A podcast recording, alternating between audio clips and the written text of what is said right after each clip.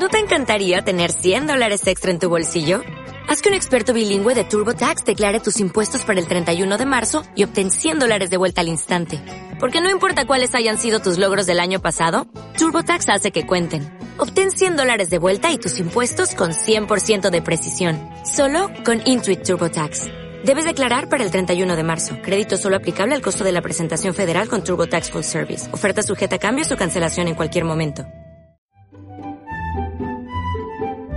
Hoy en día, o sea, los que hoy están muy posicionados uh, en el mundo de infoproductos, cursos online, empezaron mandando emails y ya, con un simple email automatizado ahí ya puedes empezar. Y luego, si ves que funciona, si ves que va bien, pues entonces ya le metes. Le metes, como digo yo, purpurina. Pero que para empezar, puedes empezar con, con cosas muy básicas, muy sencillas y con una inversión mm, casi mínima, evidentemente, en dinero, porque en tiempo es otra historia. Y quieren diferenciarse, porque hoy en día no es como en 2019, que éramos los cuatro locos que dábamos clases online, los nómadas y poco más. Y eras un loco. No sé a ti si te pasaba, Sergio, pero a mí me decían que eso no iba a tener futuro. Y yo, vale. Luego vino la pandemia, ya, vale, ya es otra historia, ya todo el mundo está online. La competencia es feroz hoy. Membresía. Que, si necesitas mucho público para que sea rentable. Necesitas volumen para que sea rentable. Entonces, y eso por un lado. Es decir, que si estás empezando y no tienes volumen, olvídate y aparte necesitas mucho tiempo en crear ese contenido para esos members, ¿no? Para, tus miembros del club, ¿no? Es, es, como un club, pues tú necesitas ese tiempo para crearlo y entonces hay que valorar si compensa. Formadora de formadores. El título es mejor que el típico de Señor de Narnia o el de Marichalar, que tampoco están nada mal. Lidia ayuda a otros formadores que no son solo profesores, a emprender online.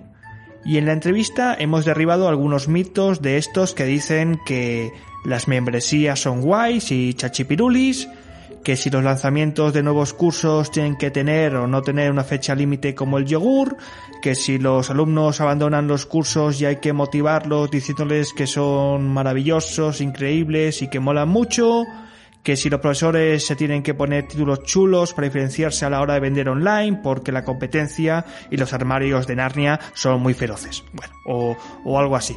En esta entrevista hablamos con una formadora de formadores que te dice que esto de formar online no es para nada aburrido, que no todo se acaba en las clases one to one, aunque también forma para eso.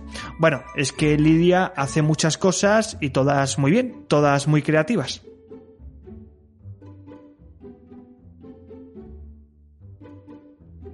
Yo cuando, cuando, cuando, cuando voy a hacer una entrevista a Lidia, lo, primero que hago es echar un vistazo a la entrevista, ¿no? Y miro un poco las redes sociales y tal. Lo que pasa que como no soy nunca de redes sociales, pues por allí nunca voy. Pero a la página web, sí. A la página web, seguro.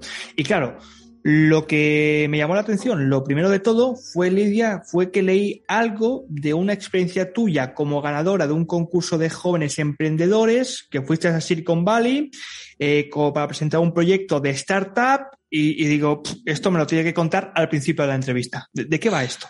Uh, sí, bueno, es algo que, que, tengo como un poco olvidado. no es que se me haya olvidado, es una experiencia, pero como fue hace ya un tiempo, ya sabes que vivimos tan acelerados que parece que hace mucho más, eh, realmente lo que hice fue formar parte de un programa de jóvenes emprendedores eh, en el que tú tienes que participar con una idea de negocio siempre con base tecnológica.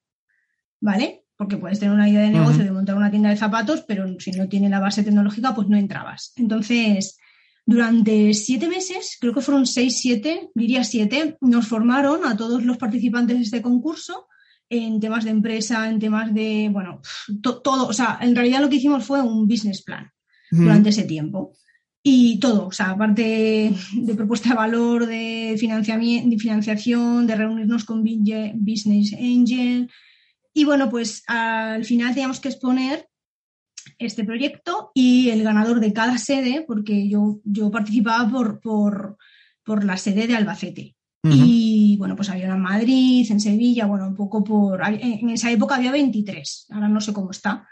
Y de cada sede pues había un ganador y en este caso pues fui yo y fui, fuimos a, como premio era ir a Silicon Valley y bueno, pues fue, fue alucinante. O sea, formarnos allí en, entidades como HP, Microsoft, eh, Google también eh, fue, fue, fue una experiencia que creo que no olvidaré nunca. ¿Cuánto tiempo fue la, formación esta? Eh, fueron entre 10 y 15 días, si no recuerdo más, mal y la verdad que, alucinante. O sea, es que vivir, vivir esa, ese espíritu emprendedor, ese, o sea, todo eso, todo muy, muy, muy yankee, ¿no? Muy americano, pero, pero, o sea, te vas de allí diciendo, ostras, no soy yo la rara.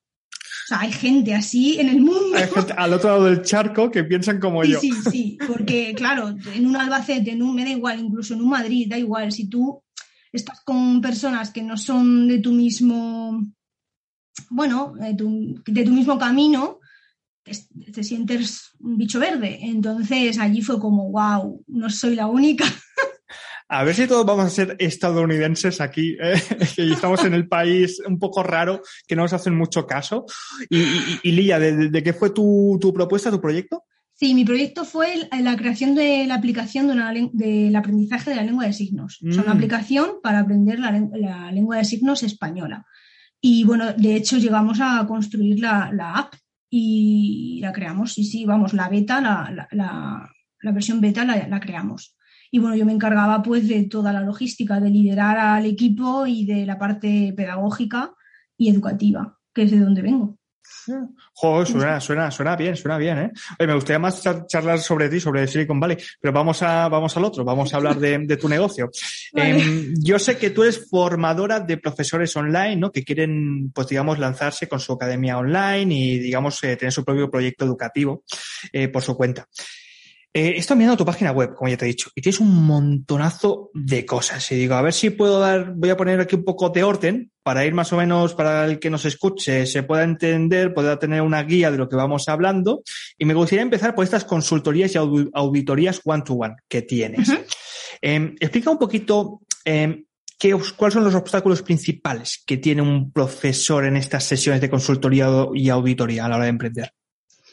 Vale, a ver. Em, eh, precisamente ese servicio ah, se dirige tanto a profesores como a em, profesionales. ¿Vale? Es decir, a formadores de otros ámbitos que no tienen por qué ser de mm, profesores como entendemos nosotros que, somos, que hemos sido o que somos, ¿sí? Em, entonces, aquí lo que yo hago es eh, ayudarles a crear em, el modelo instruccional adecuado para su, formación, ¿vale? Y lo que hacemos es crear, o sea, la estructura, el, como si dijéramos, la columna vertebral de lo que será luego su formación, ya sea en clases one-to-one, si lo quieren así, en blended learning, en, o sea, en mixto, en cursos pregrabados, o sea, al final eso es el, formato, eso es lo, de menos, eso viene después. Entonces creamos toda esa columna vertebral donde se sostiene todo lo demás. Y sobre todo lo que hacemos es dinamizarlo, porque ahora, bueno, no puede ser de otra manera. También bajo mi punto de vista, la gente que me viene es gente que incluso ellos me dicen, me aburro en mis formaciones. Ostras, si tú te estás aburriendo en tu propia formación, en tus propias clases, que estás transmitiendo a tus alumnos, ¿no? Entonces les damos así como una vuelta para que sean mucho más participativas y dinámicas. ¿Y de, qué perfiles te vienen los, formadores? Pues, pues formadores, me vienen muchos profesores de idiomas, claro, yo vengo de allí, entonces me conocen ya, profesores de L, profesores de inglés, por ejemplo. Eh, ese sería el perfil profe y el perfil profesional es que de todo tipo. Tengo consultoras en marketing, como clientas tengo logopedas, psicólogas eh, que se dedican a formar a otras personas. Entonces, ahí esa es la. O sea, yo tengo muy, muy identificado mis targets, mis dos públicos objetivos que son esos dos. Luego, aparte, pues también me dirijo a empresas, pero eso es aparte. O sea, que digamos que es una formadora de formadores. Sí, sería algo así, sí. ¿Y, y, por qué? Eh, o sea, esta, los, los, clientes que te vienen, Lidia, mm, ¿ya tienen una experiencia previa en emprender o son, digamos, eh, bueno, clientes formadores que parten desde cero y, digamos, tienen muchos problemas, sobre todo de mentalidad, de que mucha, a mí esto me pasa, ¿no? De que no lo ven, de que son profesores del aula de toda la vida y dar el salto al emprendedurismo, pues les parece como un boom en la cabeza. Sí, claro, esto eh, para los que quieren emprender me viene así, más, más pues que la mentalidad es más de profe. Y claro, cambiar a empresa, a empresario, a emprender es, es, un, es un salto. Sí, me suelen venir, como tú has comentado, más solo profes eh, que, que necesitan y que quieren un poco cambiar ese chip porque es necesario. Mm. ¿Ves, ¿Ves como yo también que igual tienen ciertos problemas o aversión hacia la venta, que quizá les cuesta como entender de que tienen que venderse y que no solamente es algo a lo que no estén habituados a hacer, porque cuando tú trabajas para terceros no estás habituado a, salir al mercado y, a venderte y a, poner tu voz, sino que también muchas veces eh, como que tienen una visión negativa con el dinero. Me refiero a que no, de que educación o mundo académico y, venta de dinero, pues como que no. Sí, suele haber, sí, reticencia a, poner precios, a dar valor a sus servicios, productos. Sí, siempre. Eso, pero esto es un tema que, que, se trabaja. O sea, esto es un tema que, y también es, es más personal que profesional. Se tiende a pensar que es, claro, esto es de mi, de mi faceta empresarial o, emprendedora como profe, entonces va por ahí, pero es que no va por ahí. Es que va de ti y después eh, lo trasladas a, tu faceta emprendedora. Entonces, eh, ahí lo que hay que hacer es trabajar esas creencias limitantes, el por qué estoy creyendo esto, quizá porque de pequeña me decían que, o de pequeño, me decían que mil cosas, ¿no? Frases hechas que ya conocemos, tipo mm. el dinero no da la felicidad, bla, bla, bla, bla, y entonces no me siento merecedora o merecedor. Ahí hay que ahondar en, en, en, más en, la persona que en, la, en el proyecto. Y para aquellos que no te piden clases one-to-one y dicen, bueno, voy a crear una academia, vamos a intentar superar este límite, ¿no? Del tiempo de clases one-to-one y quiero, pues, oye, que rentabilizar mi tiempo a tope, ¿no? Y poder, digamos, atender o vender al máximo de clientes al mismo tiempo. Em, ¿Qué recomendaciones nos das, Lidia, a la hora de montar nuestra propia academia online? Vale, pues si estás empezando y con pocos recursos, menos es más y con muy poco puedes, puedes hacer cosas chulas, con muy poco. O sea, no hace falta grandes estructuras ni grandes inversiones. Eso para empezar. Mm. Eh, hoy en día, o sea, los que hoy están muy posicionados ah, en el mundo de infoproductos, cursos online, empezaron mandando emails y ya, con un simple email automatizado ahí ya puedes empezar. Y luego, si ves que funciona, si ves que va bien, pues entonces ya le metes. Le metes, como digo yo, purpurina. Pero que para empezar, puedes empezar con, cosas muy básicas, muy sencillas y con una inversión mm, casi mínima, evidentemente, en dinero, porque en tiempo es otra historia.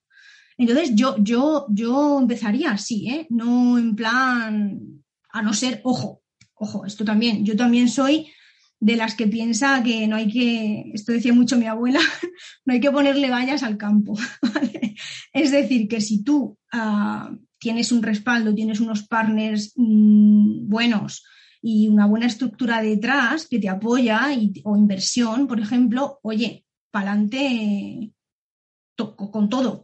Pero si no es el caso, que no suele serlo, mm, poco a poco y, prueba error, prueba error y mejorando en cada, cada vez, mejorando cada vez. Es que, es que en realidad, por poquito que observes, lo, hacemos todos así.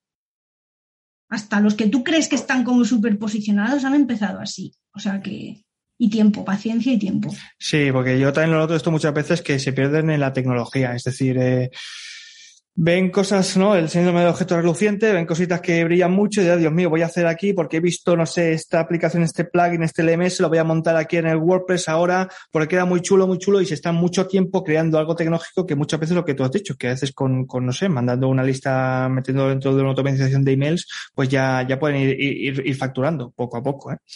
Pero bueno, te voy a preguntar cositas de la academia, a ver tú qué crees de, de estas cuestiones. Primero, vamos a imaginar, yo vengo del, del L, ¿no? Vamos a imaginar que somos un profesor de español eh, y hemos decidido, vamos a montar una academia con cursos. Vamos a hacer cursos online ahí, enlatados o al menos semitutorizados, ¿no? Eh, Lidia, ¿cursos con fecha límite, sí o no, o cursos abiertos durante todo el año? Uh, en mi experiencia, con fecha límite. Funcionan mejor. Y y con temáticas muy, muy especializadas. La gente ya no quiere mm. cursos genéricos ni formaciones genéricas. Eso ya, ya no va. Otra tendencia también eh, sería um, mixtos, ¿vale? Blended, blended learning es tendencia y, y, la gente quiere sentirse acompañada, quiere sentirse que tú estás ahí. Y esto se puede hacer de muchas maneras. No, no necesariamente tenemos que conectarnos a un día, en una hora determinada. Entonces, yo diría eso. Mm, sí, en tiempo determinado se abre el curso, se cierra el curso, después se le ofrece, por ejemplo, otro curso que va relacionado y con temáticas concretas que cumplan la necesidad y que, y que la, o sea, que, que, la cumplan de verdad. ¿sabes? Que claro. si tú prometes que van a aprender esto, pues que luego salgan con eso. Uh -huh, uh -huh. Eh, claro, también lo, lo, lo, de las fechas límites también ayuda mucho en los lanzamientos. Pero tú qué piensas de los sí. lanzamientos, Lidia, en email marketing, redes, haces un webinario, le metes aquí un embudo de estos del, del Jeff Walker, este famoso. Ya, a ver, los lanzamientos lo que pasa, eh, a ver, todo, todo tiene su pro y su contra. Los lanzamientos pues son más agotadores y también el inconveniente es que tú te la juegas todo a esa carta. Claro tú te estás jugando, si no vendes, ¿qué? Te la has jugado todo ahí. Y eh, cuando estás de lanzamiento, otra cosa que pasa y que no nos damos cuenta, o, quizá no al principio, es que tú, si estás de lanzamiento, estás de lanzamiento. Entonces no puedes hacer otras cosas. Y como estás comunicando todo el tiempo, me da igual, en, o en redes, o en email, o en, donde, en tus canales, ¿no? Al final tú tienes que comunicar eso, eso que vas a vender. Estás comunicando ese lanzamiento, luego no puedes comunicar otra venta porque has agotado y has saturado a tu público con la venta del lanzamiento. Claro. Esos son inconvenientes. Y de manera evergreen, pues no tienes ese inconveniente. Evergreen, pues si no saben, seguro que tú sí, Sergio, pero quien no sepa que es evergreen es que esté abierto como el carrito todo el tiempo para poder comprar en cualquier momento, ¿vale? Entonces, o sea que está, la venta siempre es como continua. Mm. Eh, entonces, el, la ventaja del Evergreen es esa, es que puedes vender sin, sin, necesidad de que tú estés todo el tiempo comunicando. Pero claro, el inconveniente del Evergreen es que es muy a, aleatorio. No o sea, hay urgencia de compra. Persona, Tampoco. ¿Cómo? Que no hay urgencia de compra con el Evergreen. Claro, no hay urgencia, no hay urgencia y claro, pues te puede venir una persona o, o tres hoy, pero de, hasta dentro de tres meses no te claro. viene otra, por ejemplo.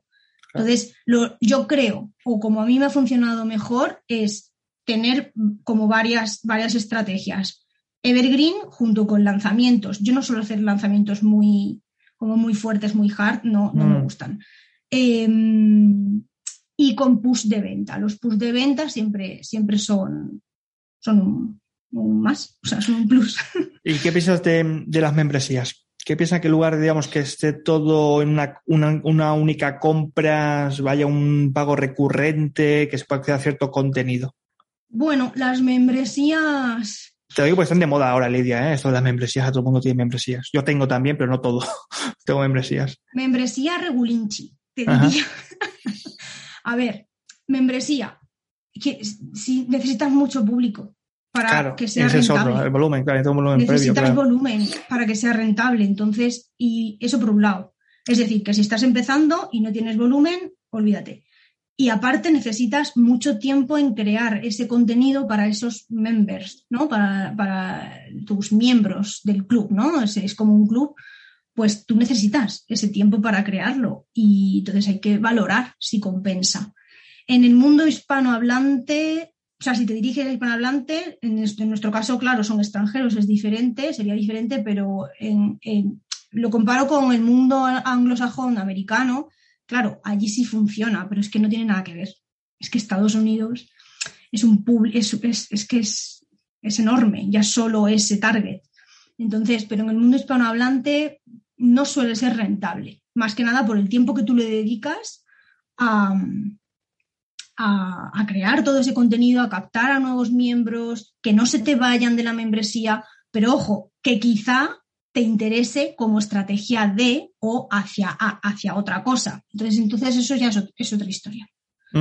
Sí, es lo que tú comentas. Yo en la membresía tengo, tengo ese problema. Necesitas un, un volumen previo, a menos de prospectos, de dónde impactar, y luego también necesitas un contenido ya creado previo para que, oye, eso se siga consumiendo. Que eso, y lo malo también es que si haces en estilo Netflix, no tienes que estar consumiendo, o sea, tienes que estar creando contenido eh, de forma recurrente y eso sí que es, es agotador, es agotador.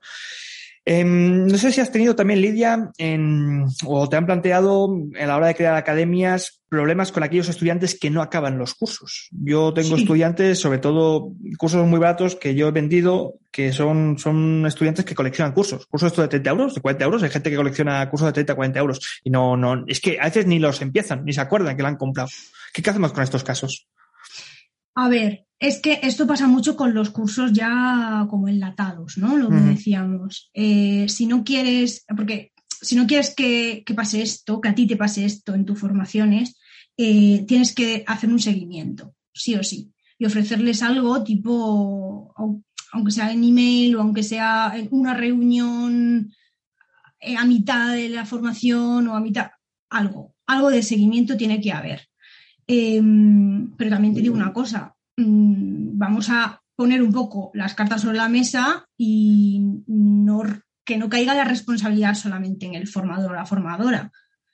Ojo, cuidado, porque aquí también está el por qué esa persona ha comprado o desde dónde ha comprado ese curso o esa formación que luego ni ha mirado. Entonces, yo esto fue, fue, cambié el chip, mm, fue, importante para mí cambiar este chip porque a mí me, preocupaba mucho el que mis estudiantes, que sí, que tenían que, seguro que a ti también, Sergio, ay, es que lo tienen que acabar, es que, y me implicaba muchísimo. Llegó un punto en el que digo, a ver, es que yo no puedo entrar en la cabeza del estudiante a, meterle el conocimiento, es que tiene que poner también de su parte. Entonces, aquí animaría a, esos formadores a, que se planteen un poco también esto y otra manera de, mejorar este, esta tasa de, de, como hemos dicho, que se me ha olvidado. De abandono, no sé qué he dicho. Eso, sí, tasa de abandono, tasa de, que dejen de, el curso a la mitad o que ni siquiera lo empiecen, pues por ejemplo haciendo tipo de cositas, porque si suelen ser, suelen ser como suelen ser eh, enlatados, pues por ejemplo ofreciendo una guía de cómo hacer un home learning o un, o sea, hay una, una, serie de estrategias que puedes hacer para minimizar eso. Aún así, va a haber siempre gente que, que no los haga. Si es un curso enlatado, tal cual. Tú date cuenta que mm, el 40% de los que compran, la mayoría, o sea, casi la mitad, tú fíjate, el 40% eh, no pasará a la segunda lección. Vaya. Pues sí, salto de índice, sí, sí, jope, salto, sí, sí. Em, mira, ya, que estamos hablando del contenido, del contenido de los cursos, de, de ver, ¿no? De estos factores motivacionales, de cómo podemos hacer que, el, que el consumidor, que el cliente, que el alumno, pues acabe terminando el curso. Eh, sí que tienes una cosa que se llama Fresh Sessions, que creo que son como, según lo que he leído, ¿eh? talleres sincrónicos y asincrónicos para mejorar las clases, en teoría. Y propones eh, cómo podemos crear clases motivadoras para los alumnos. Explícanos un poquito de qué va todo esto. Pues, a ver, las Fresh Online Session son, las saqué un poco de la manga por, por, lo que me preguntaban, o sea, por la escucha activa y todo esto. y se dirige a profes y también a profesionales justamente para eso, para en, pequeñas formaciones de unas dos horas como mucho, eh, mm, solucionar un tema que les preocupa a ellos. En mi caso, a, mí, a, mis, a mis estudiantes, ¿no? A los profes. Y, son pues experiencias, es que no son formaciones, son experiencias. por ejemplo, ¿qué, les puede preocupar? Vale, pues por ejemplo, les preocupa que, los estudiantes abandonen el curso o, que, o que se vayan mientras que tú estás ah, impartiendo la formación, facilitando la formación, se vayan a Instagram o me da igual. Aquí es muy fácil ahora hacer clic sí, y fuera. Claro, entonces quieren eso, que, que, de verdad estén en la, en, la, en la formación, que se lleven y les preocupa muchísimo diferenciarse. Ellos vienen para captar nuevas ideas, nuevas estrategias pedagógicas emergentes, que están surgiendo muchas, em, y quieren diferenciarse, porque hoy en día no es como en 2019, que éramos los cuatro locos que dábamos clases online, los nómadas y poco más. Y eras un loco. No sé a ti si te pasaba, Sergio, pero a mí me decían que eso no iba a tener futuro. Y yo, vale. Luego vino la pandemia, ya, vale, ya es otra historia, ya todo el mundo está online. La competencia es feroz hoy. Entonces, si tú estás haciendo lo mismo que el de al lado, ¿por, ¿por, qué van a ir a ti? Imagínate que el de al lado es más barato. Pues no van a ir a ti, a no ser que tú tengas una marca bien creada, bueno, y en fin, un montón de factores, que eso se da con el tiempo. Entonces, vienen mucho para aprender a diferenciarse y saber qué hacer y cómo hacerlo, en qué momentos y en qué situaciones. Eso. Pues, pues me parece muy bien la, idea, ¿eh? o sea, el formato para, dar, para dar este tipo de, servicios. ¿eh? Pues realmente me pasa, bueno, pasa mucho, ¿no? Que son profesores que pues vienen de la estandarización de, un sistema educativo y cuando saltan al mundo online se dan cuenta de que esto de la economía del nicho y todas estas cosas obliga a diferenciarse y obliga, oye, a hacer cosas diferentes, que son muchas personas, ¿no? Me parece, me parece chulo, sí, sí, la idea Fresh Sessions. Em, oye, mira, para terminar, otra palabreja que tienes por aquí que se llama programa Mentio. Tienes lo de la consultoría, auditorías, hemos hablado de las academias, hemos hablado de la Fresh Sessions y ahora nos falta esto del programa Mentio. ¿Qué es esto, Lidia?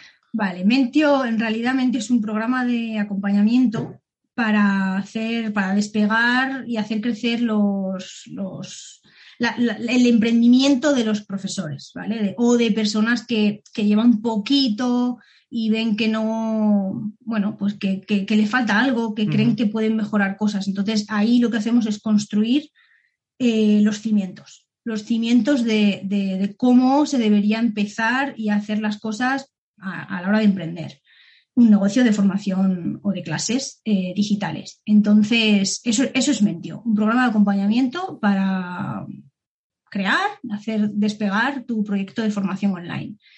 Y, eso es, o sea, me imagino que con fechas cerradas, ¿no? Con un curso cerrado, grupal, son diferentes sí, sí, son seis sesiones, están ya calendarizadas. De hecho, empezamos en dos semanas, el día 16 de, marzo, sí, porque estamos a febrero ya.